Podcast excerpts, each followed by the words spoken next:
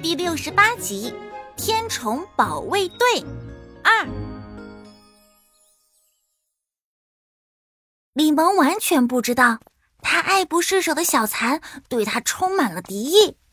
他风风火火的跑了回来，抱起蚕盒，对里面的两只小家伙说：“我都忘了，你们想看看新家的，对吧？”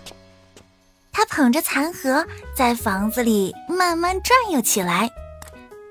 这里是我做作业的桌子，这边是窗户，窗外那几棵都是海棠树，开花的时候可漂亮了。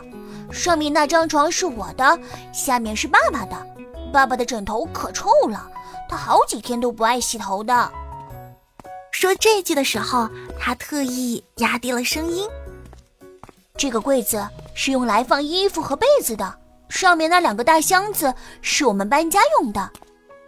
说这句的时候，他一下黯然起来，马上走出了卧室。这里是客厅，这是吃饭的桌子。这朵小花是我在院子里偷偷摘的。屋子就是太小，你们要是想在家里跳绳，就没戏了。说这句的时候，他瞄着爸爸。我的大小姐，家里本来就不是跳绳的地方，咱们一会儿就该吃饭了。爸爸今天叫了几个好菜。庆祝你考试结束，好不好？爸爸满脸堆笑，又吃外卖啊！李萌撅起小嘴儿。今天可不一样，爸爸点了你最爱吃的红烧狮子头，还有好多好吃的。那不还是外卖吗？李萌无奈的叹了口气，抱着残盒回到了卧室里。他将小蚕放在窗台上吹风。自己则翻开杨老师发的养蚕注意事项，逐字逐句的仔细研究起来。爸爸的电话响起，但不是外卖小哥打来的，而是李新果的妈妈。他说：“李新果今天把老师发的一包桑叶忘在学校的抽屉里了。李萌和他是一组的，所以李新果想跟李萌讲话。”爸爸将电话递给李萌，而在电话的另一边，李兴国不情不愿的把电话贴在耳朵上。我把桑叶忘带了。李兴国嗡嗡的说：“你也太粗心了吧！蚕宝宝必须连续吃桑叶，断一个晚上肯定不行的。”李萌比他还着急。啊，你怎么知道的？老师发的注意事项上都写着呢，你没看吗？我还没来得及。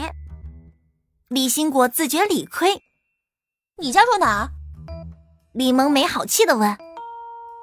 未来土星园，你问这干嘛？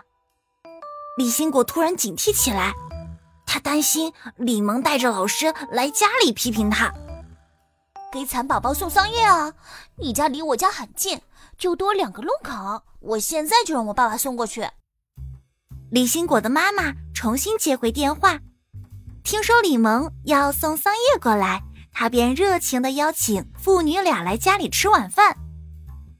李萌爸爸推辞了两个回合，但听李新果的妈妈说，今天他们家做了祖传秘方的四喜丸子，便应了下来。父女俩捯饬了半个小时之后，便出发了。爸爸和李萌都洗了头发，换了衣服，小李萌还偷偷的在爸爸的后背上喷了他的儿童香水。父女俩多年来很少去别人家做客，他们都很激动，又有些羞怯。李新果的妈妈早早的等在小区门口迎接他们。饭桌上，李萌觉得每道菜都出奇的好吃。那盘祖传秘方的四喜丸子更是美味绝伦。他一会儿看看李新果温柔漂亮的妈妈，一会儿又看看做饭能手的姥姥，再看看自己那个不修边幅、只会叫外卖的爸爸，心里越发羡慕李新果。他多么想拥有一套这样的妈妈和姥姥呀！